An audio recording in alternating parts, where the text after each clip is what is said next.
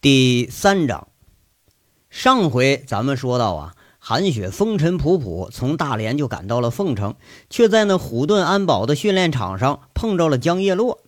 这边杨混天就赶忙把消息传给佟思瑶了。佟思瑶这么一问，还真把杨伟给吓一跳。这一愣之下就猜到了，肯定是王虎子说漏嘴了。这回可是真要命了。要说呢，杨伟他为啥这么害怕呢？这很简单啊。骗了韩雪那倒是其次，问题是啊，江叶落和韩雪现在在一块儿呢，那这就是个麻烦。他妈的，你说他不能说告状吧？啊，把那天那糗事说出来，那可真就是麻烦了。本来呀，人家韩雪对自己留在凤城那就有意见，这次要是真知道自己解人家衣服、摸人家奶子这个烂事了，就以韩雪那脾气，肯定是踹自己两脚，然后拍拍屁股走人，就说拜拜了。那这媳妇儿可是真泡汤了啊！要说呢，时下杨伟的心里头最重的还是韩雪，那俩人是患难里头走出来的。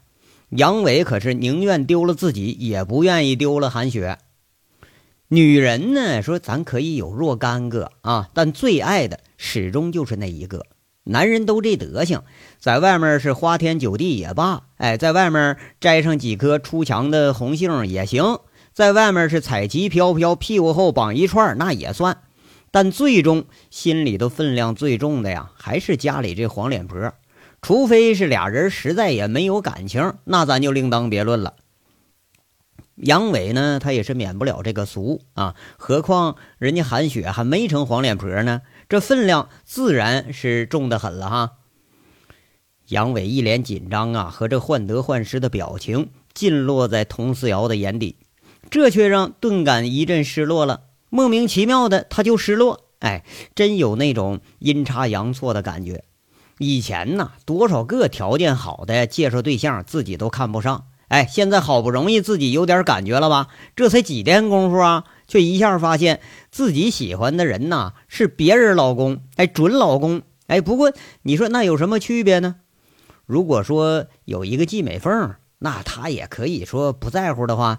那哪怕季美凤就真是杨伟相相好的，那也可以不在乎的话。那可是今天看杨伟一听韩雪的名儿，这个表现，那就让他绝望了。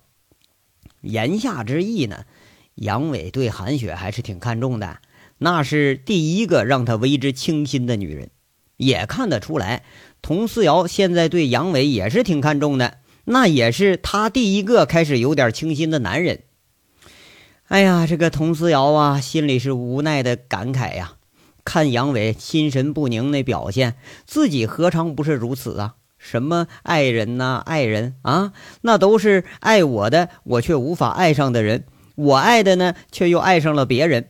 莫非自己当初添爱人的字眼儿，就已经隐隐有了这层意思了吗？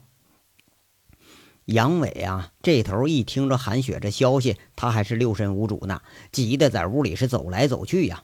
你说这功夫也顾不上躺床上装病哼哼了，征询似的在那说：“哎，童队，这咋弄啊？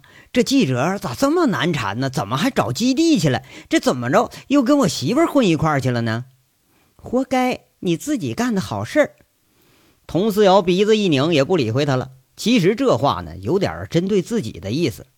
嘿，你看，这还不是为了帮你们警察吗？哎，这咋现在还都不管我了？杨伟啊，是相当不满意了，在那儿，自己犯的错自己负责呀，别老往警察身上扯啊！佟思瑶双手插在胸前，一副旁观者看笑话那个样你说那我不没办法吗？当时不那样，那不骗不进人来吗？那是减少正面对抗最有效的方式。杨伟在这说着啊，其实就平心而论，那倒是一句实话。如果说呃没有杨伟这个损招，还真就很难把那几个持枪的狼家手下给骗进来，再轻而易举的把他们给收拾了。如果说不是这个损招，正面对抗的话，伤亡那可就不不太好说了。那你自个儿不能喊呐？谁让你摸人家来着呀？佟思瑶说着呀，连自己都笑了。怪不得吴铁军经常说这个杨伟他是没治了啊！这不冒烟的事儿啊，办的那连嘴你都说不出来。你说，嘿，你要想指责他吧，偏偏这事儿你还觉得他干的就有几分道理。嘿呦呦呦，哎，就你这话说的啊，我喊管用，那我至于的吗？啊，当时就仨女的，那个昏迷的他不会喊，摸你吧，我我我不敢，那我就只能摸那不认识的了吧？谁知道一摸这还没完了，这还。杨伟此时他是懊悔万分，这话呢，听得佟四瑶又是啐了一口，他笑了，看样啊，杨伟对自己还是很尊敬的，哎，不过就是有点敬而远之了。看着杨伟那可怜巴巴的样，佟四瑶又有点忍不住了，哎，就说一句：“杨伟啊，什么也别说啊，现在呀就装吧，装那个重伤未愈，博人同情吧。哎呀，说不成啊，那记者还能原谅你呢。”不过采访的事别答应啊！四幺三大案还在审理中呢，有关案情的事不能向外界透露。哎呀，那能行吗？那呀，杨伟有点怀疑这个办法的可行性，那大张着嘴，一副犹豫不定的样子。那你有好办法啊？杨伟一摇头，那废话不是吗？有好办法，我能问你呀？那不得了，一会儿来了你就钻被窝里啊！你这两天不一直就装呢吗？佟思瑶啊，在那笑着跟他说：“杨伟一惊，哎呀，原来这佟思瑶一直就知道我装样呢，一下子被戳破的心思，不好意思，在那嘿嘿就笑了。佟思瑶也是笑一笑，他心照不宣。其实啊，他何尝不是在装呢？装自己什么都不知道，就为了能和他一起啊多待一会儿，哪怕就听听他说混话也好啊。”呃，那成，那咱这装就装。杨伟是终于下了决心了。画面咱转到虎盾的基地，这队长办公室里头，就办公室那个门牌啊，都显着是格外的寒酸。就一张白纸，那上面是毛笔字贴，给贴在门上了。韩雪一看就知道这个写字的是杨伟，寒酸了点，不过呀，看上去倒是格外的亲切。一进办公室里边。更寒酸，一床一桌一柜而已。桌子那笔筒里头几管毛笔和一卷已经铺开的毛边纸，显着有点不和谐。现在已经没人用这东西了，也就杨伟喜欢。韩雪呀，见过他写的毛笔字，很认真，很漂亮。笔记本电脑呢是扔在一边，连插座都没有，那网线更没有，估计啊也就是个摆设。韩雪知道啊，他不喜欢这东西。杨伟这天生和高科技的东西，他就不太沾边床上啊，简单的一床行军绿被子，那叠的是整整齐齐。看样呢，杨伟这个习惯那保持的是不错。床头枕头下边，韩雪随手一碰啊，很硬。他好奇的一翻，拿出一个相框，一看呢，笑了。那相框里边却是他和杨伟脸贴脸的自拍。在那大连的棒槌岛，杨伟开玩笑似的在照片后面提了四个字：“一对棒槌。”杨伟啊，当时就附了生平的第一首诗，说：“棒槌岛上棒槌妹，两个棒槌在亲嘴。”韩雪脸上的笑意盎然起来。那天呢，俩人在棒槌岛上一个热烈的拥吻，而且是在海边，在众目睽睽之下。那韩雪第一次见着杨伟，他会脸红。哎，看样啊，当着人多的时候接吻，杨伟还是害羞的。这人呢，呃，后来韩雪了解的是越来越深。你别看他嘴上喊的凶，那骨子里呀还是有点传统。韩雪又把相框轻轻地放回原处，看样啊，杨伟是枕着对自己的思念夜夜入眠。一股暖流自韩雪身上升起。原来被人思念也可以是如此的幸福感觉。柜子里边吧是更简单，一本名册和几身衣服而已。那身休闲装却是韩雪亲自为他挑的，现在叠得整整齐齐，放在柜子的一角，很简约，很清苦。这就是杨伟的生活。韩雪知道啊，杨伟生活向来很简单，连一身新衣服都不穿。不是说不舍得，而是嫌呢穿上新衣服他人不自在。这地方让韩雪感觉很温馨、很自然，就像自己的小屋一样。几个月没见杨伟，每天就在电话里头听杨伟插科打诨，一直延续着两个人的感情。韩雪呀，也一直忙着大连和嫂子一起经营的那个美丽庄园美容店，生活的忙碌，有时候啊，还真是不知不觉把感情的事儿就放在一边了。此刻看着杨伟守着如此清苦简约的生活，韩雪才觉着自己一直爱的人呐，却不甚了解他的世界。莫非自己爱着的这个男人的世界里，并不像眼前看到的这么简单？韩雪呀，有点说不清自己的感受了。杨混天那头啊，他打电话通知佟思瑶的时候，秦三河引着这个无孔不入的记者进入了队长办公室。三河啊，怎么了？正坐在床上拿着照片遐想的韩雪一下被惊醒了，问了一句：“哦，那个韩姐，这位江记者他想采访你和队长。”秦三河一指背后跟着进来那个江叶落，韩姐你好。江叶落是见缝插话，不等韩雪有表示呢，就笑吟吟的伸出手来要问好。啊，你好，江记者。韩雪落落大方伸出手让了座。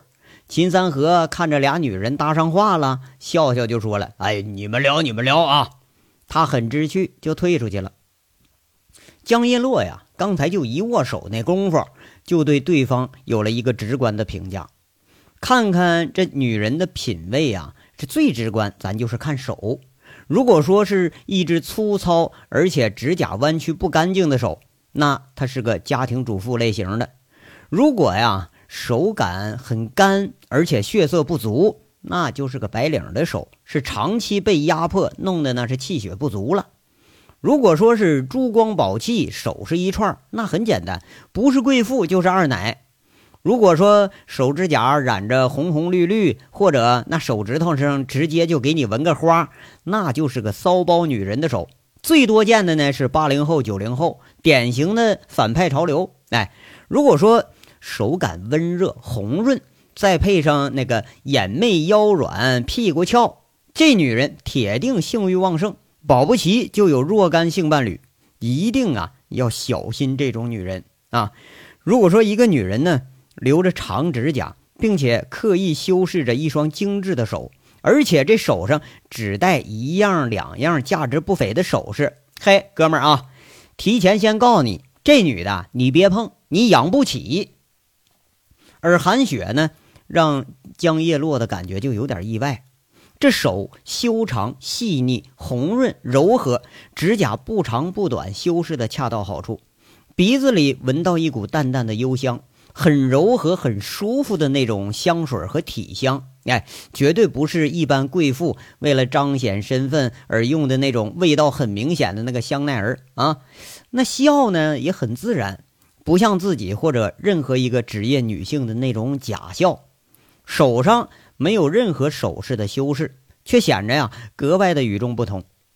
像他这个人一样啊，他这手感觉起来就是很有亲和力。江叶落一下子感觉到这是一个与众不同的女人，而韩雪呢，眼里依然是一副笑吟吟的样子。刚刚从和杨伟的思绪中走出来，一看江叶落一身美特斯邦威的劲装，头发很随意的挽了个髻。两只大眼睛忽闪闪的灵动有神，一如其人。看来呀，呃，像衣服的广告词一般，不走寻常的路。韩雪的脑子里浮现出若干种方法，可以让这个女人更漂亮。啊，哎，对，说的是美容方法啊。比如说发型再淑女一点，比如上衣可以再短点，呃，能显着更青春一点啊。比如那个嘴唇啊，配紫色的湿润唇膏，让人看着呀。精神性感一点，比如那个鞋啊，这鞋最关键。这记者居然穿着一双运动鞋，运动你倒是有了，这品味他就没了，像个刚从学校里出来的学生妹。韩雪第一印象就给他定义了，这是一个职业型的工作狂，根本不知道去爱护自己。